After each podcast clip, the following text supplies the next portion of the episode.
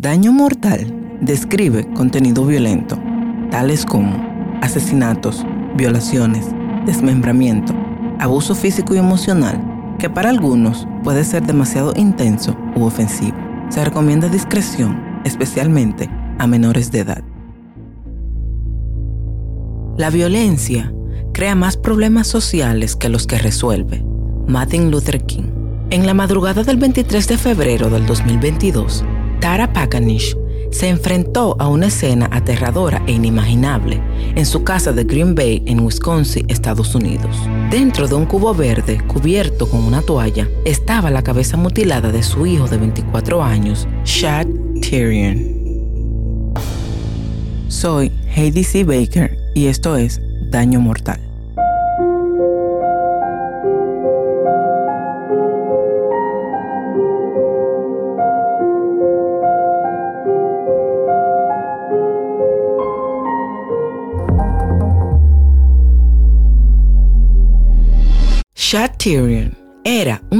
Madera. Estaba inmerso en el negocio familiar junto a su padre y su abuelo, a los que les encantaba trabajar la madera. Todos lo conocían como un alma dulce y cariñosa que amaba los juegos de campamento y pasar tiempo en familia. Pero detrás de esa radiante sonrisa, Shad escondía secretos que cambiarían trágicamente su destino. Todo comenzó con una llamada telefónica que dejó a todos perplejos. La persona al otro lado del 911 estaba frenética y reveló algo aterrador. Había encontrado la cabeza cortada de su hijo en un cubo.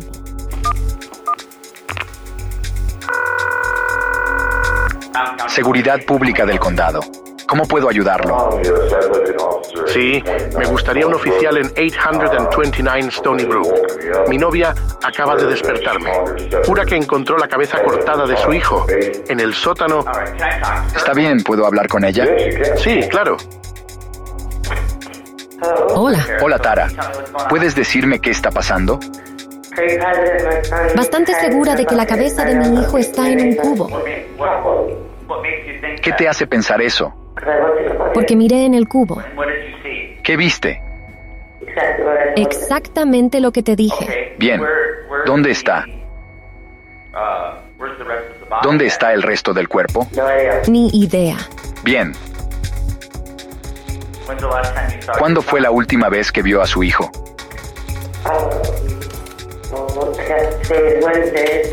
Supongo que hoy es miércoles, así que lo recogí de la casa de su padre el lunes. Porque normalmente no se queda aquí. No se queda aquí muchos días. Estuvo aquí un par de horas. Luego se fue con Taylor. ¿Y ellos? Taylor, la chica. ¿Quién es esa? Taylor Coronado. Cuando los oficiales llegaron a la escena, se encontraron con algo más allá de lo inimaginable. Se enfrentaron a las terribles secuelas de un asesinato brutal y espeluznante. Una cabeza humana y un órgano masculino amputado dentro de un cubo, junto con fluidos corporales y dos cuchillos. La escena parecía ser sacada directamente de una película de terror. También encontraron un colchón que estaba cubierto de sangre lo que dejó a todos atónitos. El misterio y la intriga rodearon a los oficiales, que se dispusieron a descubrir la verdad detrás de este acto tan inhumano. Una vez que los médicos forenses llegaron a la escena del crimen, examinaron minuciosamente los restos y encontraron pistas que los llevaron a una espeluznante conclusión. Las marcas en el área de la cabeza y el cuello eran inconfundibles con estrangulamiento y se enteraron de que la decapitación se produjo poco después. Un oficial se acercó a Tara, la madre de la víctima, que había hecho la llamada inicial al 911. Ella le dijo al oficial de policía que se despertó entre las dos y medias y las 3 de la mañana porque escuchó el fuerte ruido de una puerta. Inmediatamente después también escuchó el sonido de un automóvil que se alejaba. Al principio, ella no le prestó mucha atención. Supuso que podría haber sido la novia de Chad que se marchaba a su casa. Sin embargo, algo le llamó la atención. Cuando bajó al sótano, vio que la luz del sótano estaba encendida, pero extrañamente no había nadie allí. Cuando se volteó para volver a subir las escaleras, vio algo extraño. Un cubo con una toalla colocada encima. Esto la desconcertó mucho porque no podría entender por qué un cubo estaba allí sentado de esa manera. Tara se agachó y retiró la toalla que cubría el cubo, solo para encontrarse con la espeluznante visión de la cabeza cortada de su hijo. Tara compartió que la última vez que vio a su hijo Chad fue el lunes 21 de febrero alrededor de las nueve y media de la noche. Explicó que su novia Taylor lo había recogido en una camioneta. Taylor es una chica que creció de una manera difícil. Perdió a su madre cuando era pequeña. Su hermano perdió la vida en un accidente de motocicleta y su padre había estado en prisión. Taylor y Chad se conocían desde la escuela secundaria. Tenían una especie de relación extraña, ya que a pesar de que ella estaba casada, al mismo tiempo mantenía una relación sentimental con Chad. Según Tara, la madre de Chad, vio a Chad y a Taylor en algún momento del lunes por la noche hasta el martes por la mañana, cuando regresaron a la casa y se dirigieron al sótano. Tara cree que los escuchó hablar allí abajo durante todo el día del martes. Hubo un momento en el que escuchó hablar a Taylor. A pesar de que Tara no estaba en casa la mayor parte del día y su novio tampoco estaba, por lo tanto no estaban seguros de quién podría haber estado realmente en el sótano, ya que ninguno de los dos bajó las escaleras para verificar. Luego, Tara se acostó el martes por la noche y se despertó en algún momento entre las dos y media y las tres de la mañana del miércoles, porque creyó oír un portazo. Supuso que Taylor se había ido porque la camioneta que Taylor solía conducir no estaba presente. Después de hablar con Tara, la policía fue al apartamento de Taylor para comprender mejor la situación. Querían saber más sobre lo que estaba ocurriendo. Estaban interesados en saber cuándo ella vio a Chad por última vez y cuándo salió de la casa. Estaban tratando de armar una línea de tiempo y averiguar quién era el responsable de la horrible escena de sangre que habían encontrado en la casa de Tara y lo que quedaba de Chad. Sabían que la persona que había cometido tal crimen era un monstruo que necesitaba ser encontrado rápidamente. Cuando los agentes llegaron al apartamento de Taylor, rápidamente vieron la camioneta que sospechaban que era de Taylor. Se acercaron al vehículo y se pararon junto a él, mirando por las ventanas, para ver si podían ver el interior del vehículo. También notaron rastros de sangre en la nieve próximo al vehículo. Sin embargo, mientras miraban, fueron interrumpidos por Taylor. Taylor salió de su apartamento y cuando se acercó a los oficiales, notaron sangre seca en la parte delantera y trasera de su blusa, así como sangre seca en todas sus manos. Los agentes miraron a Taylor a los ojos y le preguntaron si sabía por qué ellos estaban allí. Y ella respondió por mi orden de arresto, ya que creía que estaban allí porque se había quitado un brazalete que llevaba puesto en el tobillo, ya que estaba en libertad condicional por un crimen que había cometido anteriormente. Taylor fue llevada a la estación de policía para ser interrogada. Cuando llegó a la estación, el detective notó que tenía un corte en el pulgar y muchos rasguños en el brazo. Taylor le dijo al detective que se las había autoinfligido. El detective comenzó a interrogarla y le contó sobre el hallazgo de la víctima, y Taylor respondió que eso era lo suficientemente malo, y confirmó que lo conocía. También confirmó que había conducido su vehículo de regreso desde la casa de Tara. Mientras los detectives le interrogaban, las autoridades estaban de regreso en la casa de Tara y también en el apartamento de Taylor. Buscaban el resto del cuerpo de Chad. Cuando el detective le preguntó a Taylor dónde estaba el resto del cuerpo de Chad, Taylor respondió que estaba en el sótano. Luego le preguntó qué había pasado y Taylor respondió con indiferencia que esa era una buena pregunta y dijo que se había desmayado. Durante el interrogatorio, Taylor compartió con el detective una serie de hechos. Mencionó que ella, Chad y un amigo habían comprado drogas, la cual utilizaron en su casa, y que después de que su amigo se fuera, Taylor y Chad tomaron metanfetamina y se inyectaron trazedona para luego dirigirse a la casa de la madre de Chad. Aproximadamente cinco minutos después de llegar a la casa, Chad sacó dos collares para perros para que pudieran tener relaciones íntimas, una cadena para ella y otra para él. Luego procedió a colocar el collar alrededor de su cuello. Taylor le dijo a los detectives que ella y Chad habían usado cadenas anteriormente mientras tenían intimidad. Según Taylor, esto no era nada nuevo. Taylor dijo que Chad estaba boca abajo en la cama y ella se subió encima de él y mientras tenían relaciones íntimas, ella comenzó a apretar el collar. Minutos después, Shad comenzó a toser sangre mientras Taylor lo miraba a la cara y esperaba que muriera. Ella dijo que había llegado tan lejos, así que siguió adelante y luego dijo que le gustaba el proceso de estrangularlo hasta la muerte y describir cómo se volvió loca. Dijo que Shad tardó entre 3 a 5 minutos en morir. Admitió que siguió apretando incluso después de que Shad comenzó a toser sangre, porque quería ver qué sucedería. Taylor continuó diciendo a los detectives que a medida que lo estrangulaba, notó que su corazón aún latía, por lo que continuó aplicando más fuerza. Taylor también mencionó que despertó de su supuesto desmayo, lo cual parecía dudoso, ya que estaba contando los hechos en detalle. Continuó explicando que la cara de Chad se había puesto morada y que aún sangraba por la boca, pero ella continuó. Luego le preguntó al detective si sabían lo que era amar algo lo suficiente como para causarle la muerte. Taylor también compartió con los detectives lo que hizo después de que Chad falleció. Taylor admitió que pasó entre dos a tres horas jugando con su cadáver. Hizo cosas inapropiadas y vulgares con el cadáver de Chad.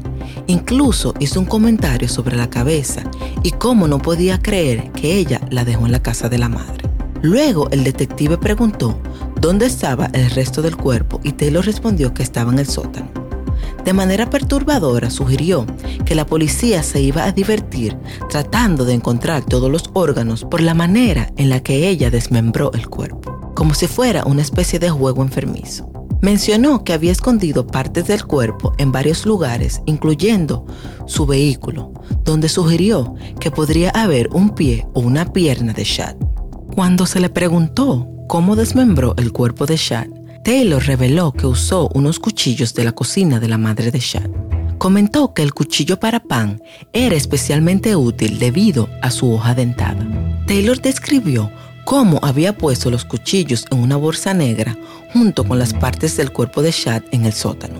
A partir de ese momento, los detectives no tenían ninguna duda de que Taylor era la responsable no solo por sus palabras, sino también porque cuando el médico forense inspeccionó el vehículo de Taylor, encontraron parte del cuerpo de Chad. Encontraron las piernas dentro de una olla de cocción lenta, detrás del asiento del conductor. En el sótano descubrieron otras partes del cuerpo, en bolsas, y la parte superior del torso en una tina de almacenamiento, junto con un cuchillo de trinchar y órganos internos. De vuelta en la casa de Tara, el colchón estaba cubierto de sangre, al igual que el piso de concreto alrededor de la cama. Arriba, en un armario, encontraron una pipa de vidrio y una bolsa de polvo transparente que según Taylor era la droga que habían estado consumiendo. También había una ducha sin terminar que tenía salpicaduras de sangre por todas partes. Taylor dijo que inicialmente tenía la idea de llevarse todas las partes del cuerpo con ella, pero se volvió paranoica y perezosa. Atribuyó su paranoia a las drogas, así que terminó metiendo la pierna y el pie en la camioneta y luego olvidó la cabeza en el sótano. Afirmó que no tenía la intención de matarlo, pero le gustaba estrangularlo y continuó haciéndolo. Continuó diciendo que no estaba preparada porque eso no estaba planeado y que puso un cubo en el borde de la cama debajo de la cabeza de Chad mientras trabajaba en decapitarlo. Usó el cubo y la tina de almacenamiento para recolectar la sangre en el proceso de desmembramiento y luego arrojó toda la sangre en la ducha. Taylor fue acusada de homicidio intencional en primer grado, mutilación de un cadáver y agresión sexual en tercer grado. Taylor tenía un historial de agresión y amenazas a las autoridades y estaba en libertad condicional cuando cometió el asesinato de Chad. Se había cortado el monitor de su tobillo. El monitor se apagó unas horas antes de que se creyera que ella había asesinado a Chad. Y justo cuando el monitor se apagó, se emitió una orden de arresto contra Taylor por violar las condiciones de su liberación, pero no fue ubicada hasta después de que Chad ya había muerto. Poco tiempo después, la fianza de Taylor se fijó en 2 millones de dólares en efectivo. Después de que se propagó el horrible asesinato, el esposo de Taylor, Warren H. Business, inicialmente la estaba apoyando e incluso publicó en su biografía de Facebook un post que decía lo siguiente. Mi esposa podría estar encerrada por mucho tiempo, si no de por vida, pero lo que el mundo la comunidad no entiende es que mi fecha de liberación es pronto. De todos modos, mis oraciones están con mi esposa Taylor Business. Ella necesita ayuda mentalmente. La cárcel del condado de Brown y los tribunales del circuito del condado de Brown no logra entender esto, ni siquiera les importa. Sí, de lo que se le acusa es grave, pero eso no cambia el hecho de que todavía tiene derechos y todavía tiene familia y personas que la quieren, sin importar cuál sea su situación. Esperemos que pronto los tribunales y la cárcel se den cuenta de que necesita ayuda. A la gente le gusta ser entrometida, lo entiendo. La gente juzga, lo entiendo. Es lo que este mundo hace y seguirá haciendo. De cualquier manera, estoy detrás de mi esposa y siempre estaré detrás de ella, para siempre. Sé de que la acusan, no es quien es ella. No solo su adicción ha jugado un papel importante, sino también su estado mental, así como la depresión postparto. Solo quiero que mi esposa obtenga ayuda, ayuda profesional, porque eso es lo que se merece. Como dije, mis oraciones están con mi esposa. La amo más que nada en este mundo y esto nunca cambiará pase lo que pase. Taylor también es acusada de tener una obsesión con Jeffrey Dahmer y sus crímenes.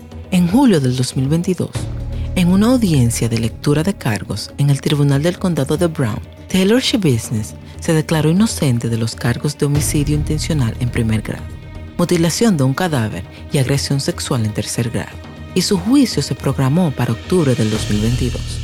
Sin embargo, en una actualización de la audiencia de Estado en septiembre del 2022, Taylor cambió su declaración de culpabilidad a no culpable por locura. Al ella hacer esto, esto hizo que su juicio se retrasara y el juez ordenó que se le realizaran más evaluaciones de salud mental, una para el Estado y otra para la defensa. Un mes después, en octubre del 2022, el informe médico de Taylor no se había completado y el médico pidió más tiempo. El tribunal dio el visto bueno y programó una audiencia para noviembre del 2022. En esta audiencia, el tema de la competencia mental debía ser escuchado y fallado, pero las personas que evaluaron a Taylor no llegaron a la misma conclusión. Sin embargo, a pesar de que el juez encontró que ella era efectivamente competente para ser juzgada, el abogado defensor Kim Jolie solicitó otro examen, esta vez por un psiquiatra de otra oficina.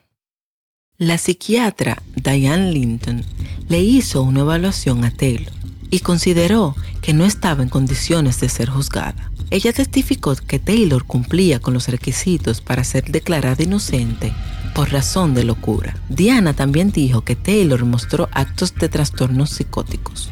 En su primera evaluación, el 7 de febrero del 2023, Taylor no respondió a ninguna pregunta de Diane. Taylor se enfureció e intentó arrojarle una silla a Diane, pero no tuvo éxito. Dado los resultados de tres exámenes, el juez negó la moción, indicó que Taylor sí era competente para su juicio y luego fijó la fecha de su juicio para marzo del 2023.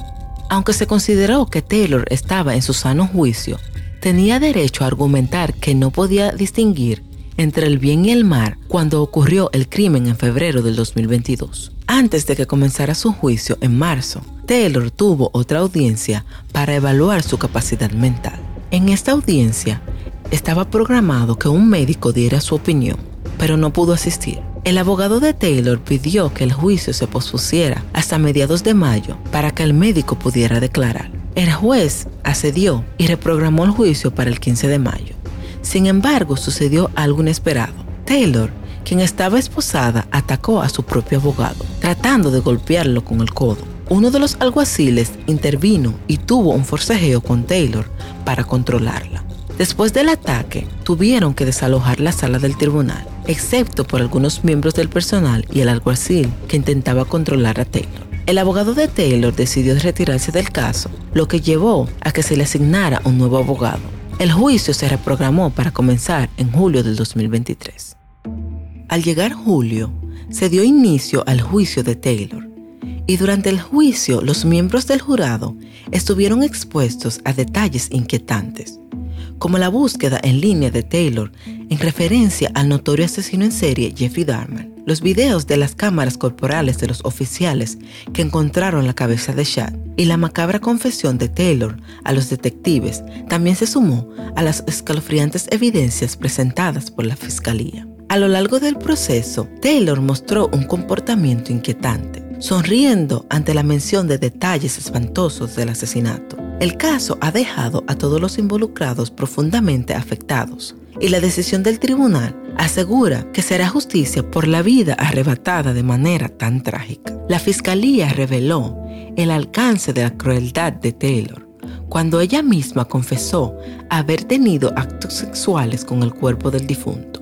Incluso había planeado preservar las partes del cuerpo de Chad pero sus intenciones se vieron frustradas por su propia falta de motivación. Durante el juicio se reveló que Taylor usó un cubo y una bolsa de mano para recolectar la sangre de Chad, para luego deshacerse de ella en la ducha, pintando un cuadro de horror indescriptible. El testimonio del médico forense del condado de Dane, el doctor Vincent Tranchida, sorprendió al jurado al él describir el alcance de la mutilación, decapitación y desmembramiento del cuerpo de la víctima. En particular, en este caso tenemos la cabeza, que ha sido decapitada al nivel de la parte inferior del cuello. La espalda ha sido en gran parte desollada y descarnada. En otras palabras, la piel de la espalda ha sido removida, también los músculos de la espalda fueron removidos y por eso la caja torácica y la columna están expuestas. El torso, que se extiende desde aproximadamente el cuello hasta la ingle, ha sido dividido en dos o cortado por la mitad al nivel de la vértebra lumbar o la vértebra de la columna inferior, de modo que tengamos acceso al interior del torso, tanto la pelvis como la parte superior del pecho y el abdomen. Uh, Tenemos intento de amputaciones a nivel del hombro derecho y codo derecho.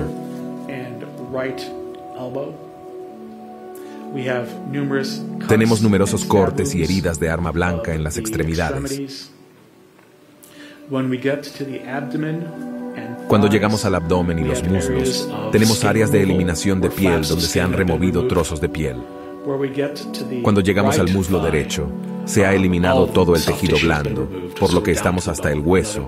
En otras palabras, todo lo que tenemos es fémur expuesto a lo largo del fémur. Cuando llegamos a las extremidades inferiores, la extremidad inferior izquierda ha sido amputada al nivel de la rodilla. La rótula o patela se recuperó por separado.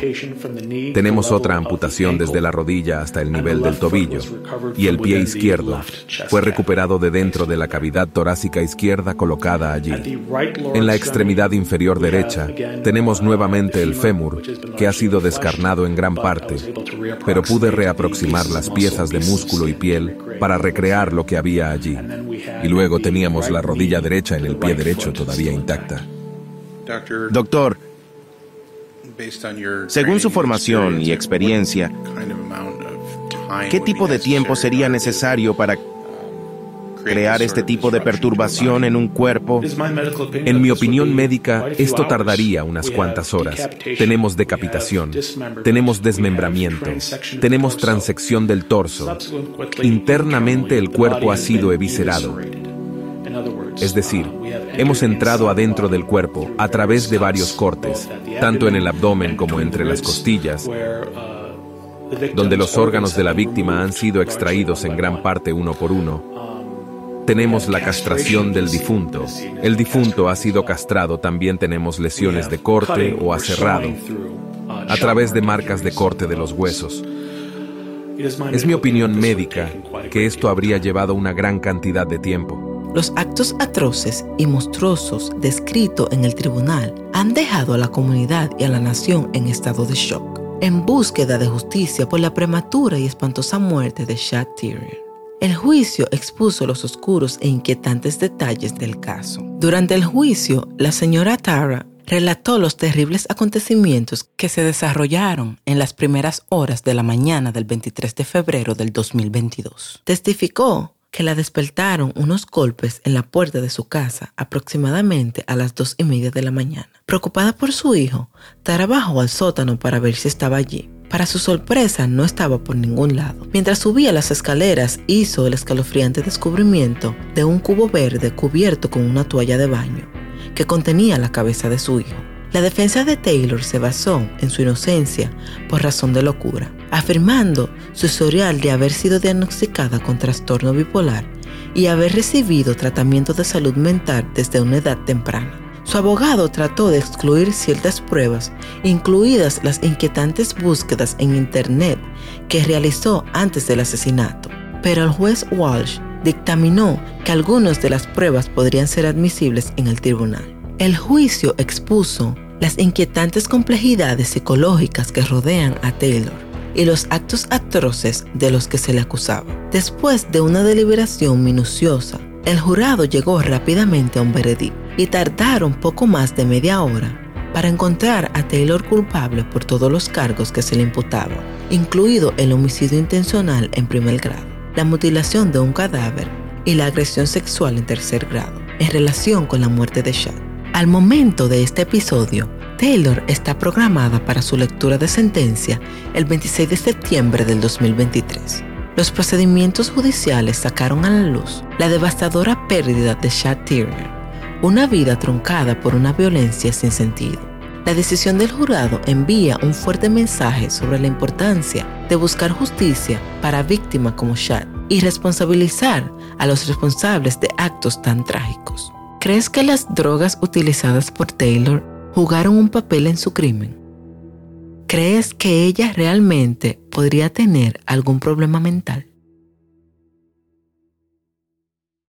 Daño Mortal es una producción de QQ Network, creado y narrado por mí, Heidi C. Baker, editado y producido por Jacari Baker.